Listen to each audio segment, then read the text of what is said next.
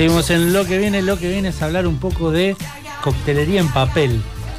Eh, aparte, un, un antiguo de un rubro que quedan pocos y que lo más interesante es que se está encargando de crear nuevos discípulos a nivel internacional. Eso está haciendo una escuela internacional de coctelería, se podría decir. Podemos decir que es una profesión de transmisión oral en la que hay muy poco documentación escrita. Conocimiento líquido. Conocimiento, mucho conocimiento oral y poco, poca documentación, poco escrito. Viene medio. Sí, sí, sí, sí, sí, sí, sí, sí. Es una, es una profesión también antigua.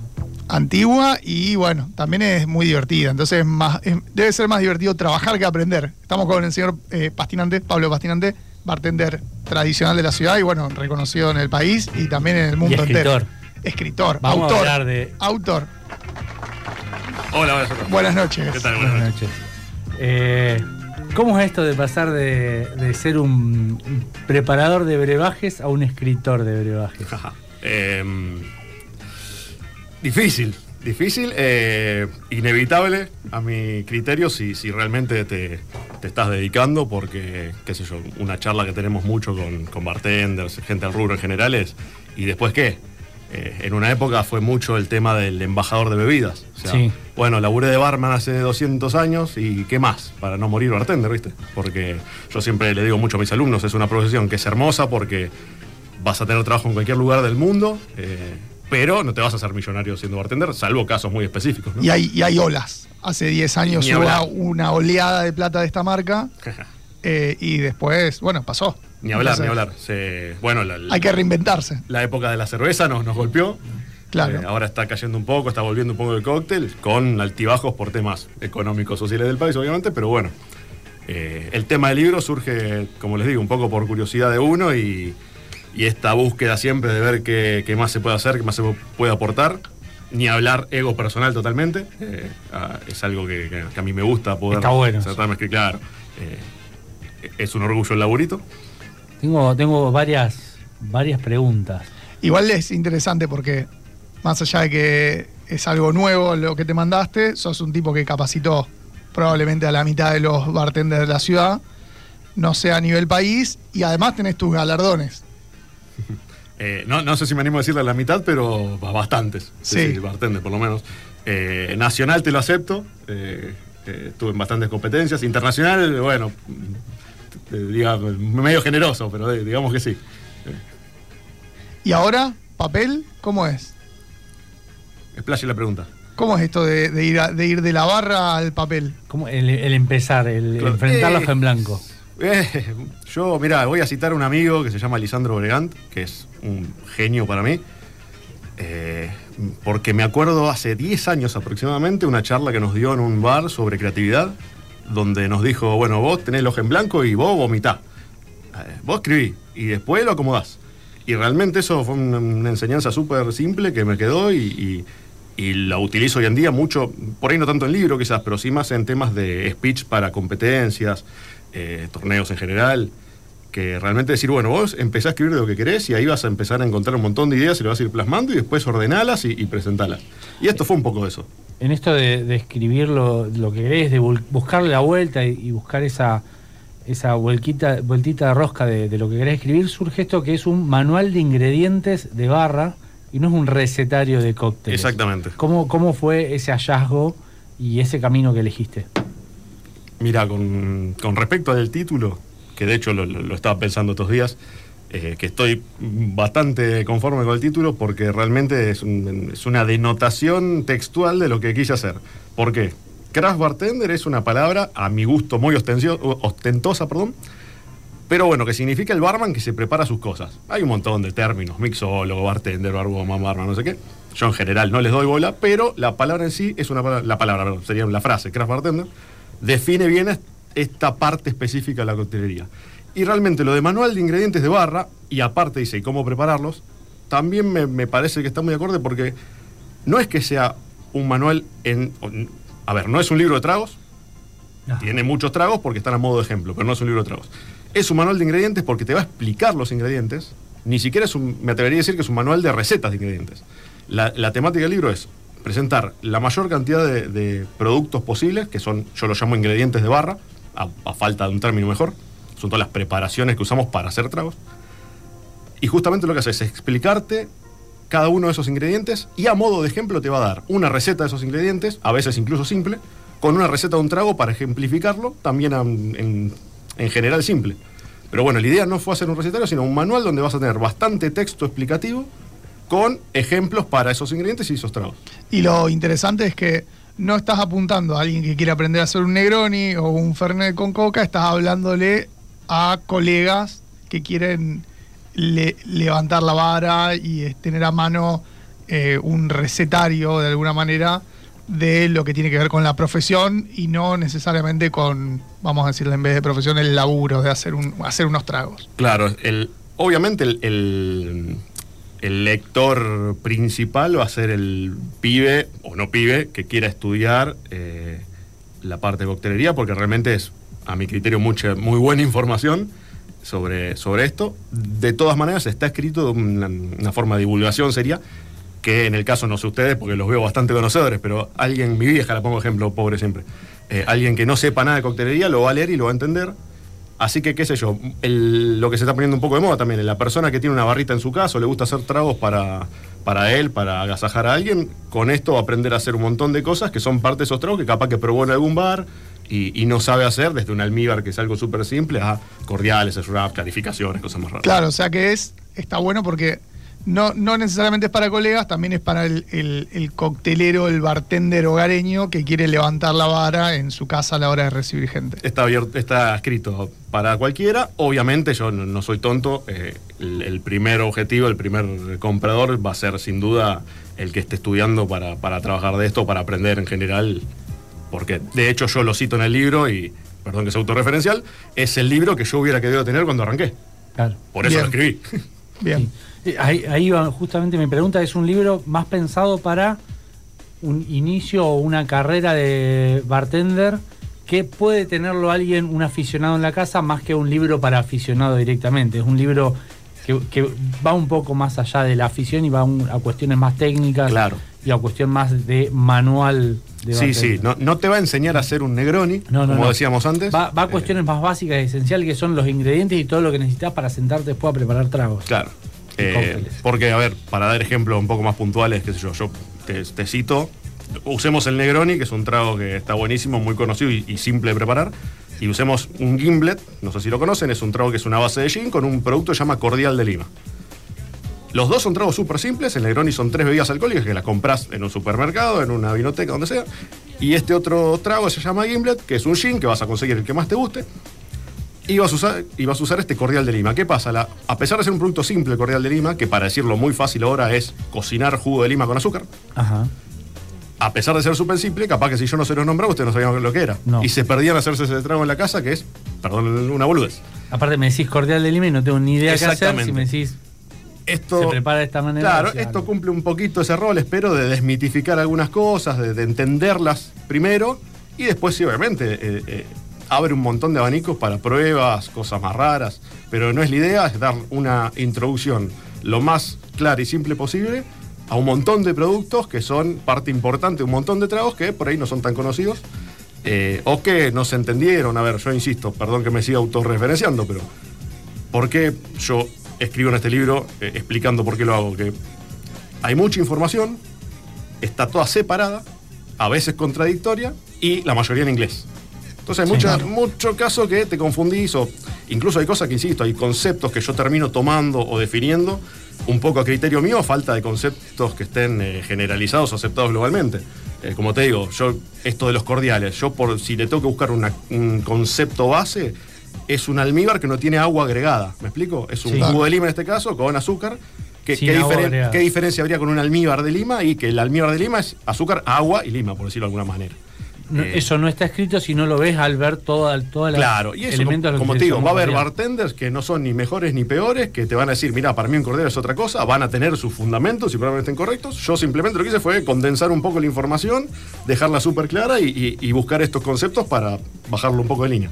Es una profesión, hablábamos un poco en, en Joda al principio de que es una profesión que, que tiene mucha transmisión oral Sí. y donde hay muchos maestritos con muchos libritos y donde, si bien con el tiempo, creo que con internet, con la difusión, con mucha camaradería, se ha ido unificando algunos criterios, hay mucha diversidad y no, no hay una unificación. Ajá, ah, mira, voy a citar. El, problema es que quiero citar a alguien y no me acuerdo quién fue. No sé si fue David Wondrich, un bartender está vivo, muy conocido de Estados Unidos, historiador, o Gary Reagan, que murió, la verdad que no me acuerdo cuál fue.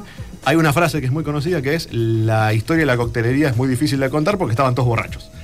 Eh, y es una realidad. Eh, la historia de la coctelería pasa siempre entre bares, eh, entre copas. no hay tanto registro escrito. así que bueno, intentamos aportar un poquito a nuestro lado definiendo algunas cositas. ¿Cómo fue ese proceso de decir, em- quiero escribir un libro, a empezar a escribir el libro, a empezar a escribir este libro? Porque imagino que antes de llegar a este libro hubo varios intentos de, de Claro. caminos que no. Eh, fue así, esto yo le hago la joda, no sé cómo están con la palabra, pero bueno, yo le digo que es un bebé COVID. Sí. Eh, Pensé que ya habíamos superado esa etapa. ¿Qué El año pasado charlamos, todas las entrevistas fue, ¿y la pandemia? Y Claro, volvimos. ¿El año Claro, pasado bueno. o el anterior? Ya no sé. No sé si se puede decir COVID, viste, en internet te Sí. censura, qué sé yo. Bueno, en fin, después ¿Sí? de, la, de la pandemia, sí, no, se, no se podía decir COVID, no, no importa. No entremos en ese tema porque me pongo bardero. Em, pero bueno, yo hago la joda que fue un bebé COVID porque, con respecto a tu pregunta, lo que yo tenía mucho eran textos separados o sueltos, algunas cosas porque yo simplemente las escribo para bajarlas a línea, para entenderlas yo, y porque muchas las uso para dar clases. Eh, yo, yo creo que si no lo sabes explicar, no lo sabes, así que bueno, intento así como bajar una línea O para... al, o al explicarlo lo aprendes Tam- realmente. Muchísimo, yo dando clases aprendí un montón. Eh, porque además te preguntan cosas que vos no pensaste y ahí te obligan a buscarlas. Pero, pero bueno, empezaron, empezó de esa manera, algunos textos sueltos que, que los junté para decir, bueno, armo cursos, armo eh, charlas. Eh, y en un momento, se, por, insisto, como dije antes, por ego personal y porque me gusta y me gustan los libros, yo tengo un fetiche, yo no puedo porque me obligo, pero no puedo leer de, de la computadora, me, me cuesta. Eh, dije, bueno, lo, lo voy a pasar a formato libro, no con la idea ya de, de editarlo quizás, pero para tenerlo en ese formato porque a mí me gustan los libros simplemente. Y es más, mi, mi primer miedo, por decirlo de alguna manera, fue decir, bueno, si voy a tener un librito que sean 100 páginas, la verdad que ni me gasto en editarlo. Eh, y eran, qué sé yo, 10 productos, 11, 12, bueno, después fueron 15, después fueron 20, después fueron 50, y ahora tengo más de 70, Necesito ir a ver cuántas páginas 300. 340 páginas Ah, mirá, ilustradas y a color. Che, ¿y cómo se, qué hay que hacer ahora para que ese libro deje de estar en un estudio de radio y empiece a estar en las bibliotecas de las de las de las barras del Yo- país y de Yo sí sé cómo hacer. y, y se lo llevaba. Em, bibliotecas, no sé. Por lo pronto, em, ya están los links, eh, me pueden seguir, tiro el chivo, en, en Instagram, en, las hist- en unas historias destacadas están los links de una tienda virtual y de Mercado Libre. Eh, a la vez el señor Matías Juricis los va a estar también vendiendo en su tienda, así que lo pueden visitar a él. Y por ahora yo me lo han preguntado, decir, bueno, buscar librerías o algo así para, tener puntos de venta. La verdad que hacer un libro bastante específico, a pesar de estar escrito para cualquiera. eh, por ahora como que estoy nucleando lo que es venta yo eh, en estas tiendas. Pero bueno, la idea sería obviamente más que nada buscar escuelas de cocina, todo, todos los Igual que está interesen. bueno porque lo- eh, la parte más cara y difícil de hacer un lanzamiento de un libro es la parte de la coctelería, así que podés hacer las dos cosas al mismo tiempo. Presentar el libro y servir los cócteles. claro, no tengo que contratar a bartender, por Tenés que poner micrófono portátil eh, el- ahí en el cachetito y batir y hablar. Y eh, la cara de amianto ya la tengo porque lo he hecho bastante, así que. ¿Cómo, ¿Cómo fue esto de vos decís, bueno, ahora estás con la distribución y demás, pero bueno, había que imprimirlo, esa decisión que vos decías, bueno, vos lo querías hacer porque es una cuestión de me gustan los libros, Sí. pero imagino también no, no es algo sencillo. Y llevó casi tres años todo.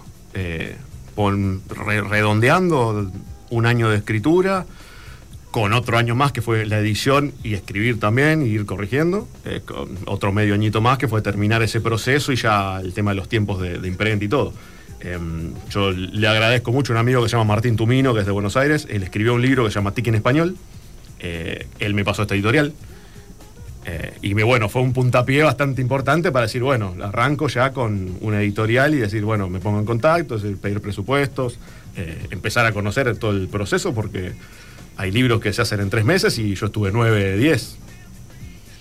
9, 10 No, de edición estoy hablando. Ah, de edición. Eh, no porque sea un proceso tan largo, sino porque era un ida y vuelta de corrección de cosas. mea culpa, mucha parte del tiempo fue cosa mía por decir, bueno, lo corregí yo al libro, de hecho tiene algún que otro errorcito, lo voy a terminar de corregir, de, de- de gramática. Siempre Eh, tiene ese problema que lo- claro, una vez no- que no esté tuve- impreso, no- lo abrís así. Siempre, y y sí, uy, la, la- el ojo crítico de uno, sí, yo lo hago Y, y ya le empiezo a buscar O sea errores. que está totalmente autoeditado, ¿no? ¿Tenés una editorial? Tengo una editorial, somos Bien. autores de Argentina. eh, Autores de Argentina. Pero ¿qué pasa? Todo el, el- todo el tema, el diseño de la tapa y las ilu- ilustraciones, la hice con un muchacho que se llama Jerónimo Rodríguez de acá Rosario. Muy contento con el laburo que hizo.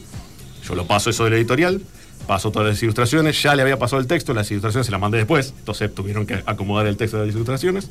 Y yo iba corrigiendo este texto desde cosas gramaticales, como te digo, al imagínate que al escribir 350 páginas se te pasa un acento, un punto, un espacio, un- una comilla mal puesta desde corregir cosas como esa, corregir eh, cuestiones técnicas que por ahí te confundís, le- te equivocaste una cantidad de una receta o lo que sea, eh, a cuestiones estéticas, un montón de, de puntos que uno, al no haberlo hecho nunca, yo en mi caso soy primerizo, em, no los tenés en cuenta, no los ves, o, o es más, yo hoy en día... Oh, soy- acá encontré un error. Mirá, líquida no tiene tilde. Ve, ve, no lo hagas. No vamos a decir dónde está ese error. Búsquelo, Eh, compre. compre, ¿Quieres saber dónde está el error? encuentre el error. Compre el libro y encuentre el error. Eh, no sé qué iba a decir. Eh, Uh, te maté. te maté. Nos vamos, nos vamos a una tanda cortita y la seguimos.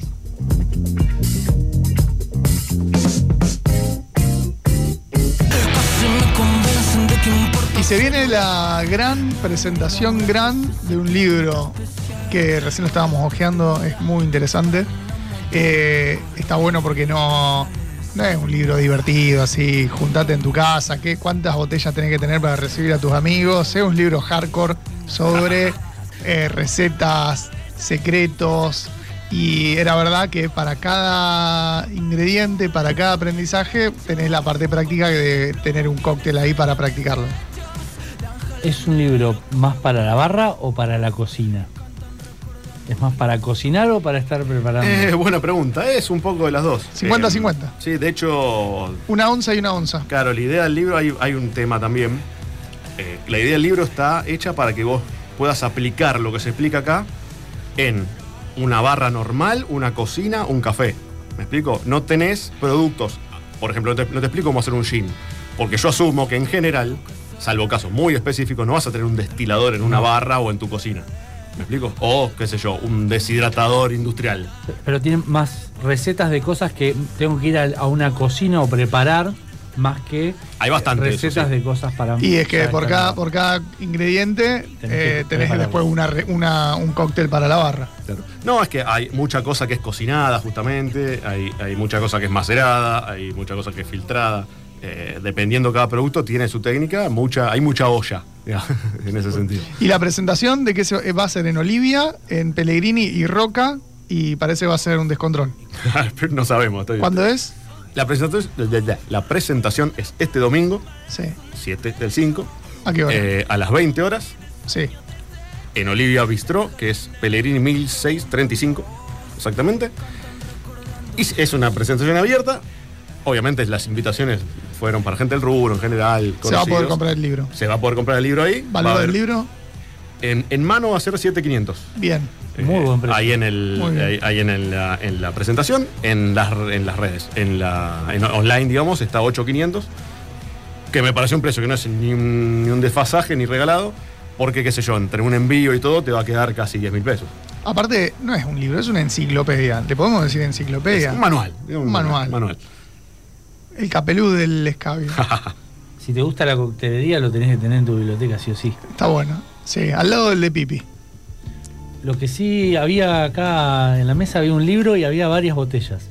Sí. No sé qué pasó. Porque hay botellas. Había. Gente que te acompaña. Desaparecieron. No, eh, hay muchas marcas que, que apoyaron el proyecto, yo siempre la- la- las intento mostrar, las voy llevando.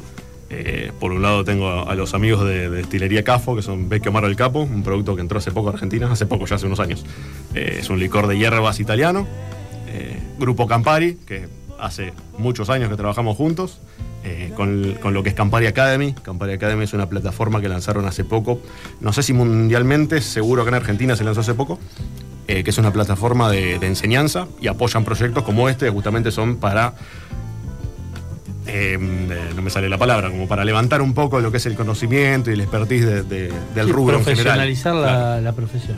Y por otro lado, bueno, la gente de tienda Budis que en el evento van a estar presentes con el gin Puerto de Indias y la gaseosa Britic, que son un, un gin de Sevilla, muy lindo, y eh, una gaseosa que es específica para coctelería. Y también de tienda Budis, que ahí tenés en la mano, eh, un producto que lo está representando también un amigo de, de Buenos Aires, se llama Tonga Bartender, eh, también de tienda Budis, que es el pisco Viñas de Oro. Yo soy amante de, de los de los aguardientes en general, el pisco peruano es una cosa que me fascina. Eh, No, hay mucha, mucho pisco. No hay mucha distribución de, de pisco peruano.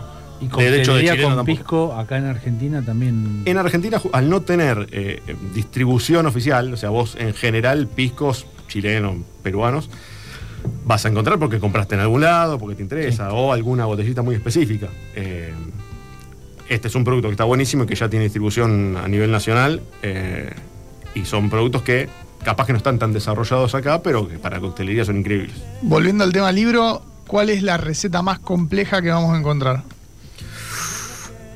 ¿En tragos o en En- preparaciones? En, preparaciones. Sí. En alquimia. A ver, uff, qué, qué buena pregunta.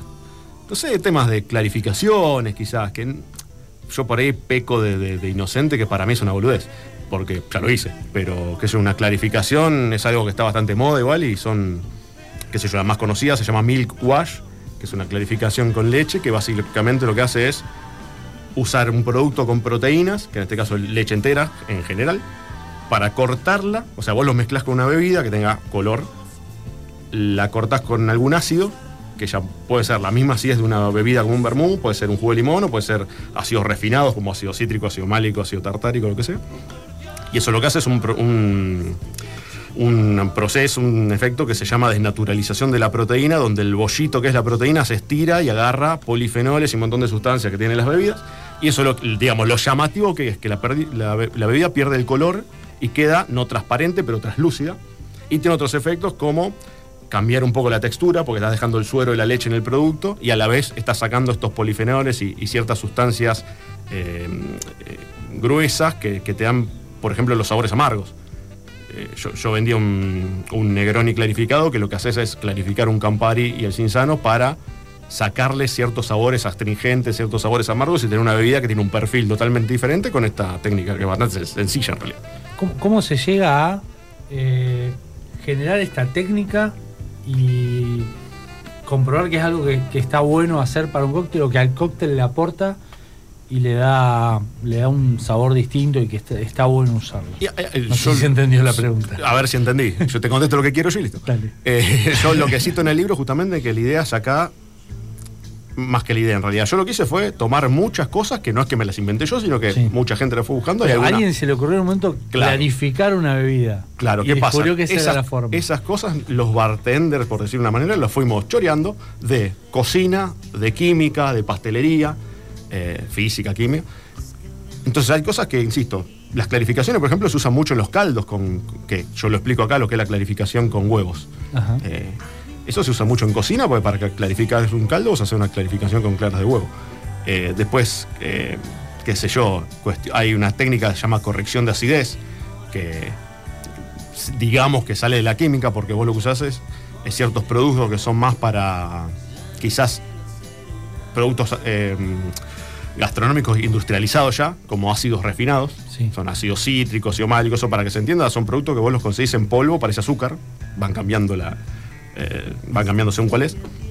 Pero la corrección de acidez que es, es aplicar estos ácidos para alterar y corregir la acidez de ciertos productos. Entonces yo, por ejemplo, puedo agarrar un jugo de naranja y agregarle acidez cítrica y acidez málica, que son los ácidos que tiene la naranja, para llevarlo al punto de acidez de un limón. Ajá. Y yo ahí puedo Wow. agarrar un trago que sea una caipirosca, vodka, limón, azúcar, y en lugar de poner limón, le voy a poner un jugo de naranja corregido en acidez para mantener la estructura de la bebida, mantener el, el- el equilibrio de gustos, pero, cambiando el sabor. Un sabor Exactamente. más No sé si se entendió. Chupate esa mandarina. No, No, no, no, naranja a limonada. Naranja ácida. Está claro que hay que estudiar. Está claro que hay que estudiar. Y está buenísimo porque es un libro para dar ese salto, pasar de ser a un, un- Es la idea, elevar un poquito. un coctelero a, a ser un, un profesional de la barra, Un maestro coctelero. maestro coctelero y entender en profundidad todos los, todos los matices. Es una profesión en la que, si tendrías que elegir una, siempre se está estudiando o Sí. siempre se está investigando. Y las dos. Sí, yo también lo, lo cito en un momento en el libro. Eh, esto, insisto, sigo siendo autorreferencial porque me, me acuerdo de lo que iba escribiendo, ¿no? Porque Pero- te conoce más a vos Yo soy el único que me entiende, digo eso. Pero bueno, eh, justamente yo cito en un momento que, claro, los bartenders que nos dedicamos realmente a esto, nos vimos obligados en algún momento a investigar todo esto. ¿Por qué? Porque este libro también está hecho por un tema de, de coyuntura del país, que hay un montón de productos que vos lo puedes conseguir en cualquier lugar del mundo, menos en Argentina. Sí. Por decir algo súper simple también, un half and half. Capaz que vos nunca lo sentiste nombrar. No, Es ¿qué algo es? tan simple como un preparado. En realidad es una crema ligera, pero es un preparado tan simple como mezclar crema con leche para bajarle la, la- carga de grasa, digamos. Ajá. Y tenés una crema ligera. Eso en, En Estados Unidos. lo compran eso en. Estados Unidos lo compras en el supermercado y acá no existe. Mira, Entonces, ¿qué pasa? Es un producto que por ahí no tiene el- el- el- la cantidad de grasa, el, el- el- el espesor, el peso que tiene un- una crema, ni la ligereza que tiene una leche. Mira. Es una boludez, si es una boludez, es una cosa súper específica para buscar una calidad en un cóctel. ¿Para preparar qué? Eso iba a preguntar. Bueno, qué sé yo, por nombrarte el más conocido, un, un White Russian. De es, una. un, es un trago que es vodka, licor de café y half and half, crema, leche, se van variando, ¿no? Eh, pero bueno, cualquier producto, cualquier trago al que vos le quieras agregar este tipo de productos que son productos grasos, Sí. en otro lugar lo compras en el supermercado y acá, bueno, te ves obligado a prepararlo. Uy, se me fue el nombre de la peli, ¿cómo es? Em, de Big Lebowski. De Big Lebowski. Esa misma. Me sabía de, de Big Wachowski, que son los directores, los directores de Matrix. No, de Big Lebowski. Él toma el White Russian. Claro, él tomaba White Russian. No recuerdo si en la película le ponía leche, calculo que sí, porque era un quemado. Sí, hielo, leche y licor de café. Sí, exactamente. De una. Sé tanto que tuve que dejar todo junto. Sí. Y bueno, hay que ser Co- cosas que pasan. consciente. Eh, algo que, que por ahí la gente que, que va a un bar normalmente y que por ahí no, no, no se mete un poco más de- del límite de la barra, es esto de, de- de no saber que hay todo un tiempo previo a que abre el bar de preparados. Sí. Eh, este libro está bien centrado en ese momento. En ese Todos momento pensamos que el barman preparar. llega como un rockstar, se saca la campera, dice, a ver, carga, está cargado la bacha con hielo y arranca. Agarra la No, bolsita de hielo, la pone adentro. No, arranca a la mañana. para nada, y sí. Eh, ¿Cómo es ese, ese día de bartender? A ver, la- lo que, eso se llama los. eh, No me va a salir la palabra ahora. Y si no laburó Esa- nunca, no tiene ni idea. Claro, tiene yo ya por suerte no. rockstar. yo ya no me acuerdo rockstar. ya está. Tiene, tiene sujetos, estudiantes de coctelería que le preparan las cosas. Hay un nombre técnico, es programas de bares se llama, no me salía. Eh, ese es el nombre técnico, si querés, para que, para cómo organizás el bar con lo mise en place, que es esto que nombran ustedes, más preparados aparte, despacho, etcétera, etcétera. General- en lo más básico que es, vos caes dos horas antes al bar, o lo que sea necesario, te haces lo que se llama mise en place, que va desde cortar frutas a limpiar la barra, a hacer preparaciones que son previas, premixes, para hacer otros tragos o ingredientes justamente. Almíbar es el más básico porque la gente no lo sabe, pero la coctelería no lleva azúcar porque no se disuelve. Lleva agua con azúcar. Ojalá que sea así.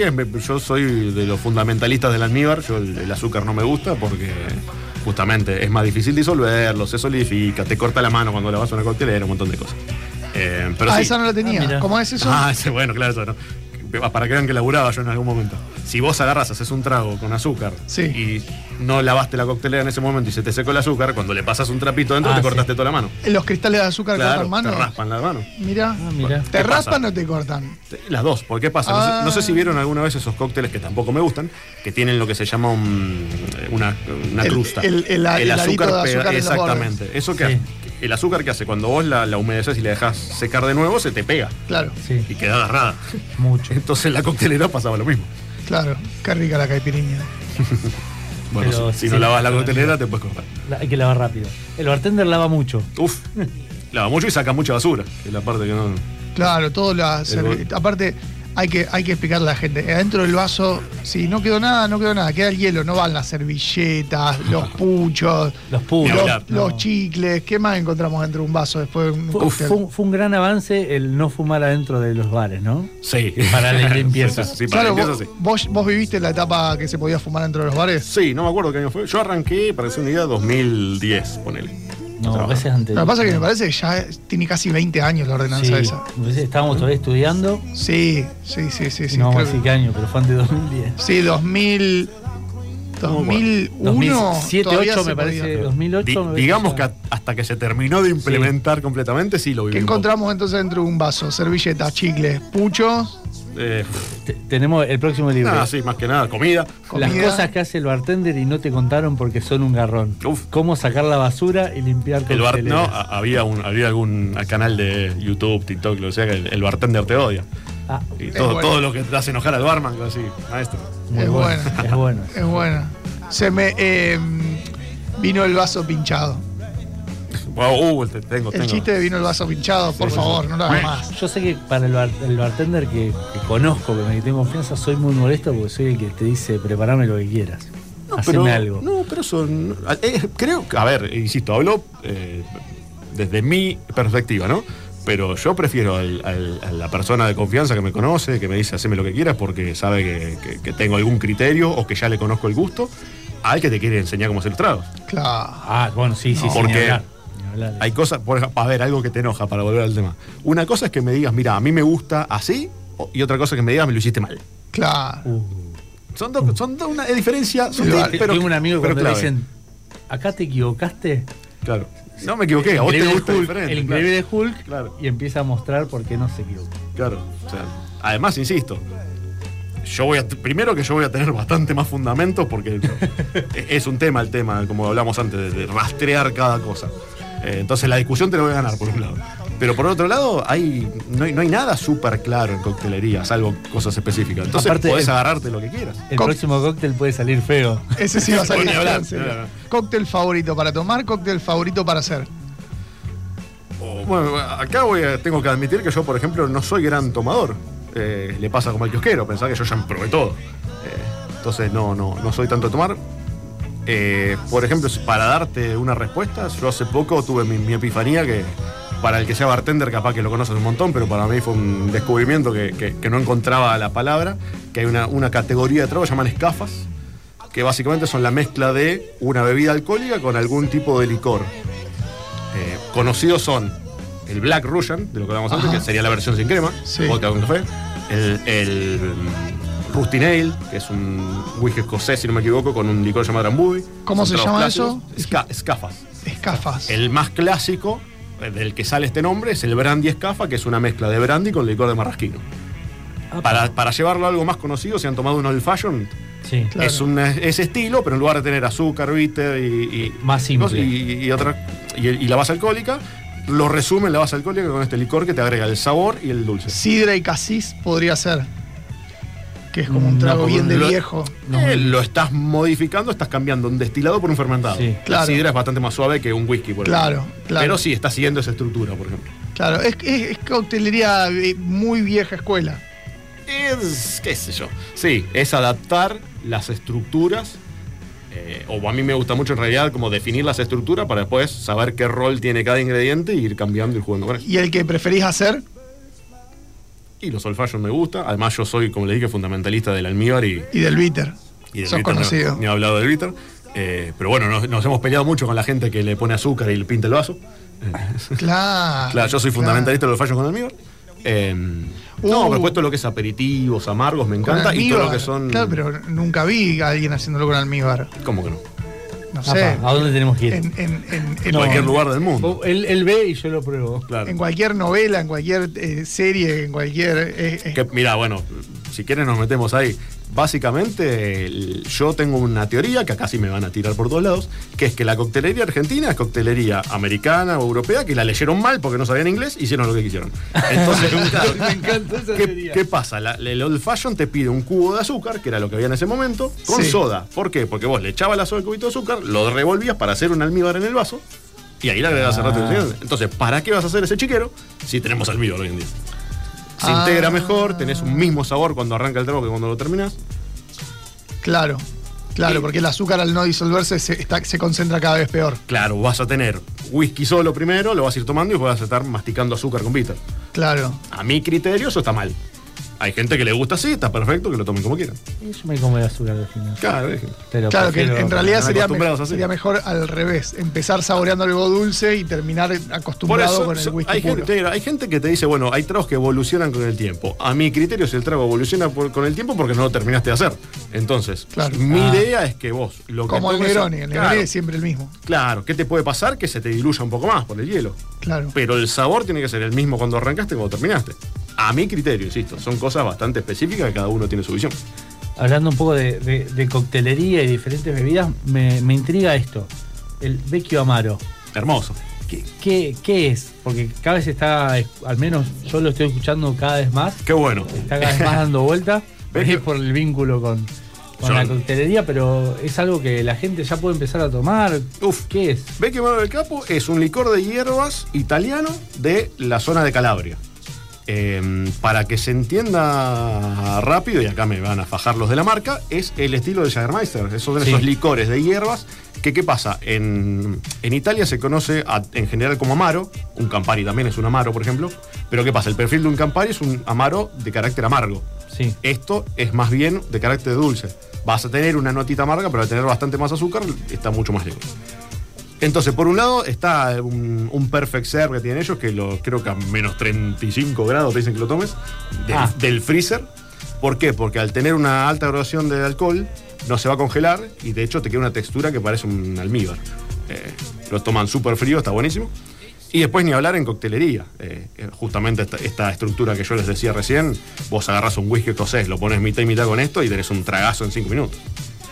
Mirá, y no necesitas leer el libro. Y no tenés que leer ningún libro, hacer ningún curso entonces, ni nada. dejamos el libro y me llevo con El, la no se llama la inauguración, Lanzamiento. la pre- lanzamiento, presentación del libro. Pu- Sí. Puede ir mi primo, puede ir mi cuñado, puede ir cualquiera. Está abierto al público, eh, se va a hacer en el bar Olivia justamente, el bar va a estar abierto justamente. Eh, Domingo a las 7. domingo a las 8. 8. 20 horas eh, está citada la gente. Eh, insisto, está abierto el bar.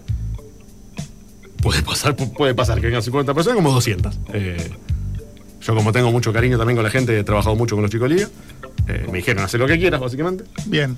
Así que bueno, les tomamos el bar, pero el bar va a estar abierto. Entonces, el, el que sea cliente del bar que está ahí y se quiere probar un trago de la barra o escuchar una mini charrita que vamos a dar en el medio del bar. eh, Y comprar el libro. Y si es un, hablar, comprar y el si es libro. un quilombo, pasás y comprar el libro y seguís. A criterio de cada uno. Hay gente que le gusta el quilombo, hay gente que le gusta estar tranquilo. Hay le- gente, le vas a llenar. Capaz que hay gente que va, como si vos, pura y exclusivamente a comprar el libro porque llamó atención. Hay gente que van porque son familiares, amigos, conocidos que, que- que quieren estar. Hay gente que, que de hecho basta darme una mano. Vamos a tener una barra móvil de, de Federico Suárez, que es un, un barman de acá de, de- de Rosario, que también se va a encargar del despacho de bebidas de todas estas marcas, justamente.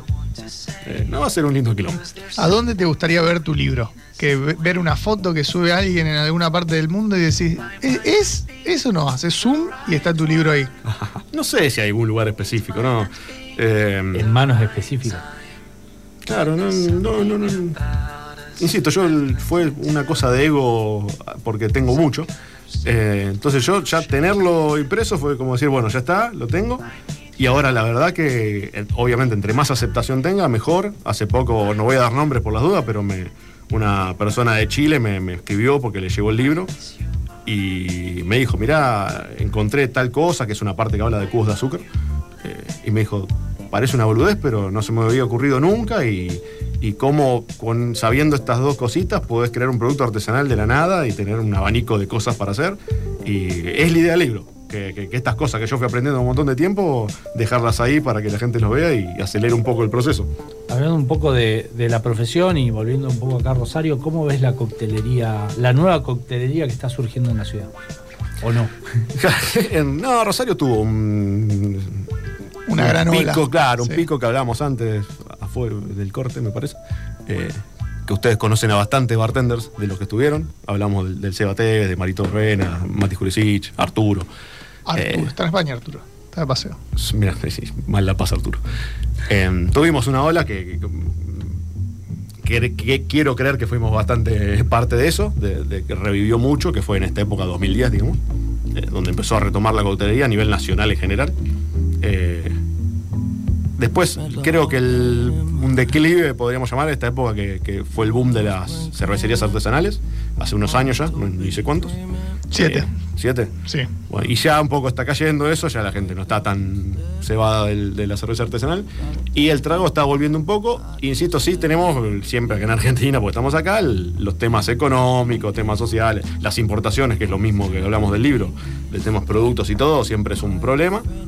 Pero bueno, se, va, se va luchando. Ah, y bueno, y la pregunta en general, que era de bartenders en sí.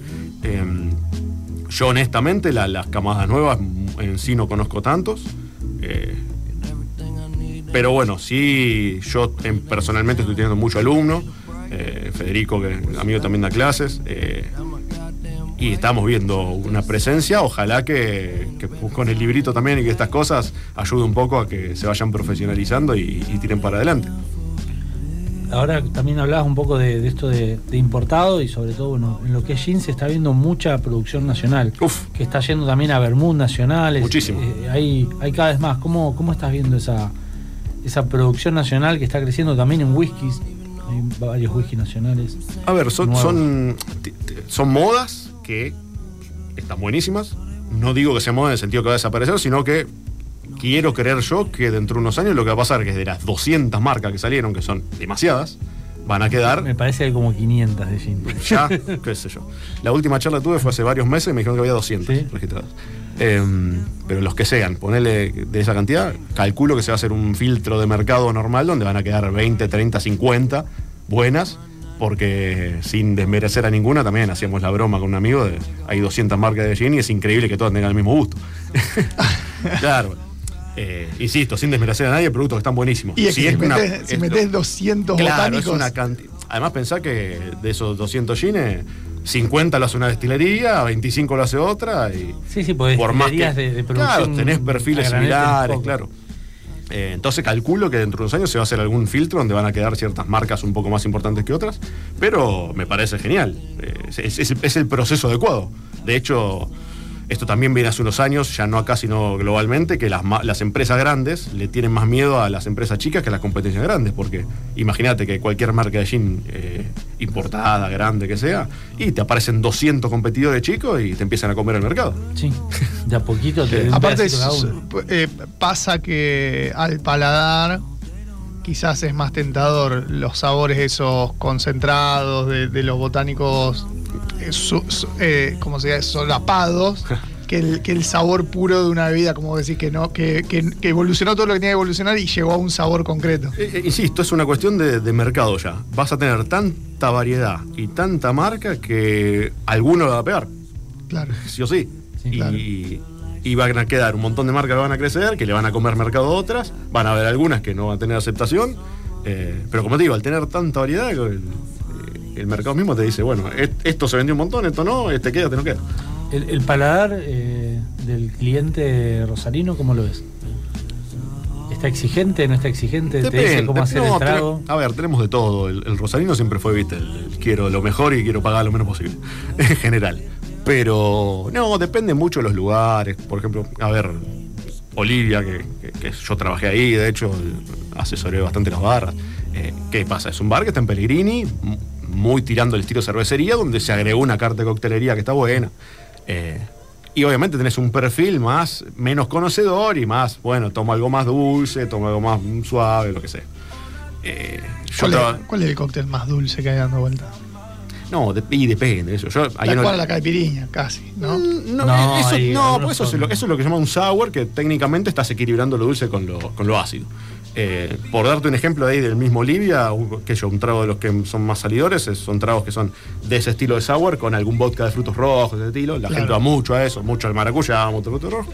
Con Baileys tenés unos tragos Bueno, ahí yo no pongo de esos tragos porque no me gustan. Pero hay bares que sí, que tienen mucho trago, que es con helado, con pido. Oh, Bueno. Agustín se pasó unos papelones. Parece, Ah, parece bueno. que se pidió un cuarto de helado. Si te, no, si te gusta está perfecto. Yo insisto, yo lo que planteo mucho en tema de asesoramientos de bares, auditorías, esas cosas, es qué perfil querés darle vos, porque no Claro. podés conformar a todo el mundo. Y eso Claro. me ha pasado en bares que quieren tener todo y no apuntás a nadie.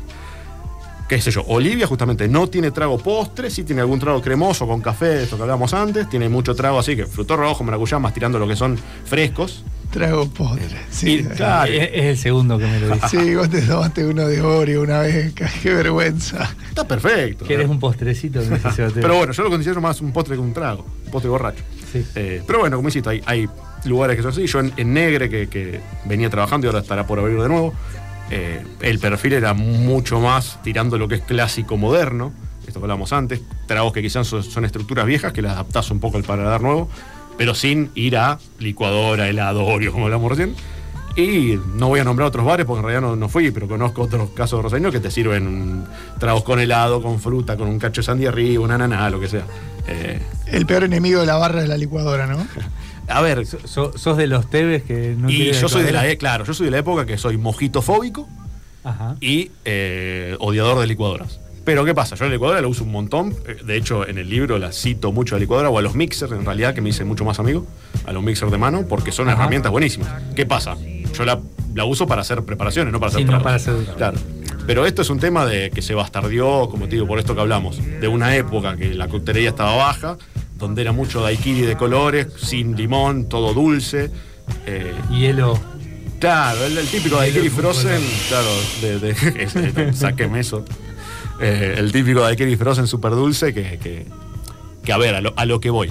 Vos con una licuadora puedes hacer tragos buenísimos, pero buenísimos. Porque ¿qué es la licuadora? Es un batidor eléctrico. Se te está ahorrando laburo, que es el que estás vos batiendo con la coctelera, te lo va a hacer una licuadora más rápido. Pero le tenés que dar a los clientes auriculares para que lo escuchen. Bueno, claro, tiene esas cosas. Yo en muchos bares que eran de, de restobares, en realidad, que, Sí. que de alta coctelería o que son para cenar, le decía, mira, vos vas a poner una licuadora acá, va a estar una señora cenando en el mercado, va a empezar a hacer un quilombo en el medio del salón. Ahí está, ahí lo tenés. Que tenés que caer o a invertir en licuadoras tipo las que tenían en algunas heladerías, que me acuerdo venían con Claro. una mampara Sí, arriba, Sí, sí, sí, sí. que es como El emparchar el problema o decir, mira, vos puedes hacer tragos que están buenísimos, mejores que lo que haces con la licuadora, a- a- usando ciertas técnicas, adaptando ciertas cosas, usando ciertos ingredientes. Que ahí donde decís, bueno, con el conocimiento puedes hacer cosas mejores, más ricas y que ahorrándote ruidos, inversión, eh, disgustos de bartender que no quieren usar licuadoras. Eh, pero en fin, no, no es que la licuadora esté mal en sí, sí soy de la época que la odiábamos. Bueno, hablabas recién de- del mojito. ¿Ese es el peor trago que te pueden pedir o cuál es el No, peor? para nada. Yo, ¿Cuál es el peor? yo me, me decía mojito fóbico porque yo soy de la época que, que nació el mojito con el ron más feo que encuentres, Minerva, azúcar y menta. New, New Style. Uf. No, ¿Cuál, es, Em, cuál es el peor cóctel? El, el no me lo pidas nunca. no, no, no sé si hay alguno. A ver. Bueno, la- las caipiroscas de colores también, yo soy medio de la misma época también. Caipirosca fruto rojo de maracuyá de cositas son me- medio arisco. No porque sea difícil, no porque sea molesto, simplemente por estas cuestiones de, de edad y de épocas, que era lo que te reventaba en la cabeza en esa época, ¿no? Piel de iguana. Pero- no, eso no, por su no existe más. Piel de iguana, tiene que volver la piel de iguana. No. Spray, regimiento. licor No, de menta, Claro, eh, no, licor de cosas. melón y limón. Sí. Por, ¿no? suerte, por suerte no lo sé. Yo soy de la época que ya sigo perdiendo un poco eso. Quedaba más en boliches y esas cosas, Sí. ¿no? Eh, no tanto en bares, restaurantes. Eh, pero claro, eh, estamos hablando de una época complicada. Y Digamos que Tragos principios de los súper 2000, principios Sí, de los 2000, finales de los 90. Esos tragos, ¿cuál es el problema ese tipo de coctelería? El hígado.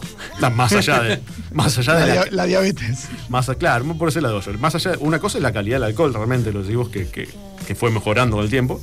Y otra cosa también es este equilibrio que hablo yo, que es lo que se busca en general en la coctelería, que sí, bueno, podés hacer un trago dulce, lo que haces vos es agregar acidez en general para que no sea empalagoso. O sea, el chiste es que si te tomas un trago que está dulce y está rico, te puedes tomar tres. No que te tomes uno y que no puedas tomar más nada porque te pega un pico de diabetes. Eran cócteles de boliche donde lo dulce estaba para tapar Y dudosas El- calidades el- de alcohol, el palo venía Uf. atrás. Sí, sí, sí. Satanás caliente, hablé Oh, tomado. oh, ese, ese es tu amigo te ve. ¿Tenés experiencia Bariloche, jarra loca o no? No pasaste por eso. Hay algunos videos dando vuelta, pero nadie va a saber quién los tiene y nunca voy a ¿Qué nombrar. tiene, qué tiene la, nunca pregunté esto, ¿qué tiene la jarra, la jarra de Todo. Bariloche? No fui a Bariloche. eh, no quiero saber qué tiene la jarra de Bariloche, pero probablemente lo que sobra de todas las botellas que estaban dando vuelta. Todo tenía. Qué miedo. La jarra loca tenía todo. Ah, vos sos patagónico, ¿sabes? ¿sabes? Y yo tomaba ya séptimo regimiento, Satanás caliente, Satanás, Satanás frío. caliente. Ah, está ¿Qué es entrenado. Satanás caliente? ¿Eh? ¿Qué es Satanás, Satanás caliente? Satanás es el gato de la, de la bruja del Satanás 71. caliente eran siete bebidas Ah, que no me las acuerdo, pero yo, vodka, vodka, gin, ron. Eso, eso es un séptimo regimiento. Bueno, tenía más o menos mismo así. por lo menos- que lo prendían fuego y te lo daban. El- lo el- apagabas y te lo bueno, daban. el que hacía nuestro colega, Antes de la llamarada Mau. El que hacía nuestro colega en un bar de acá de Rosario, eh, creo que era vodka, al- algún licor tipo cuan- eh, no cuatro tipo triple sec y, y café, algo así. Y te lo prendían fuego y ¿Qué pasa? Eso- esos tragos de- se llaman pus café. Se llama la estructura. Lo que usan son las densidades de los líquidos para hacer la típica banderita en el shot. Sí. Bueno, ¿qué pasa? con- ¿Cuál es el problema de eso? Que al- Sex on the beach. ¿Qué pasa con eso? Al- al- al objetivo ser la estética, se olvidan la parte un poquito más importante, que es el gusto, el sabor y el equilibrio. Entonces te ponen tres cosas dulces con un licor. Son tres momentos horribles. La parte de arriba, la parte del medio y la parte Exactamente. de abajo. Tenés capaz que un licor recontra dulce con otro licor un poco menos dulce que entonces Y- queda arriba y con una vodka, bebida- sí. Claro, porque, a ver, se lo explico súper fácil. A más alcohol tenga la bebida y menos azúcar, más ligera. Menos denso. Exactamente, entonces, entre más dulce y menos alcohol queda más abajo, entre más alcohol y más seco. Entonces te ponen almíbar de granada, granadina, Claro. con licor de chocolate en el medio y arriba vodka. Hermoso. Y te pegas un Un shot hermoso. Y te- Tequila- ah, bueno, tequila y te lo Sunrise. prenden fuego por la duda, para que te pegue más. Tequila Sunrise es tequila con naranja o tenía algo más. Tequila Sunrise era tequila, granadina Sí, y jugo de naranja, si no de me naranja. equivoco. Que bueno, ahí lo que pasa es que tenés una parte dulce que es la granadina con mucho jugo de naranja, que tenés una acidez. Así entonces, es. Y es más estás- barato. Claro, no, No, estás el- equilibrando. El problema de, de ese, tra- de ese trago era cuando. Era la calidad, del- claro, no la estructura, claro. Si vos lo preparás con buena bebida, está bueno. En la, en la UAT, ahí en, en Buenos Aires, deben estar todos estos tragos, ¿no? Mira, no, yo lo conozco a los dueños, eh, fuimos hace poco con Campari justamente a la UAT, eh, lindo fiestón. No, no, la verdad que los chicos son súper profesionales, eh, los dueños, y, y todo lo que es coctelería ahí, si bien la hacen populachera, por decir una manera, Sí. es de- de- se llama de, de- volumen, se hace Sí. mucho trago, sí cuidan mucho el producto, entonces vas, qué sé yo, yo tomé varios tragos y lo que tenías eso era un perfil más bien ácido que dulce. Claro. Eh, Entonces, ¿qué te permite eso? Tomar varios eh, y no empalagarte y seguir tomando tranquilo. Bueno. Entonces, en ese sentido, está, está buenísimo. Ese caso de la UAT que me lo nombrás y yo lo sé. Si quieren aprender cómo hacer esos cócteles, está acá. Va, no esos cócteles, sino cómo hacer Ah. buenos cócteles ricos. Y buenos ingredientes. Jugando. Claro, vas a con aprender ingredientes a- copados. cuáles son los ingredientes, cómo hacerlos y vas a tener, a modo de ejemplo, bastantes recetas para aplicar esas técnicas y esos ingredientes que después está en cada uno ya empezar a jugar y buscar más sabores, ¿no? ¿Dónde lo compro? En los links que tengo en mi eh, Instagram. Instagram, Pablo eh, lo van a encontrar, que es Pablo Batinante. eh, base- Pablo Pastinante. Y si no, bueno, googleando van a poder poner lo que es eh, en pretienda de Craft Bartender, que es el, el- el- el sitio Carmé, o en Mercado Libre también está. Craft Craft Bar- Bartender, Bartender, busca en el Mercado Libre y está. exactamente. Hermoso. ¿Cuántos, ¿Cuántos ejemplares? Se hicieron 200 por ahora. Por ahora. Se están vendiendo. Ya está, se van, Vamos, a ver ¿Cuándo cuándo. sale la segunda edición? No sé, no sé. Vamos a ver qué tan rápido se venden. El, estos domingo y ya- el domingo te quedas sin. Eh, puede pasar. no lo sé. Muy probablemente. Nos vemos el domingo entonces. El domingo, 20 Por favor, horas. Domingo 20 horas en. Olivia.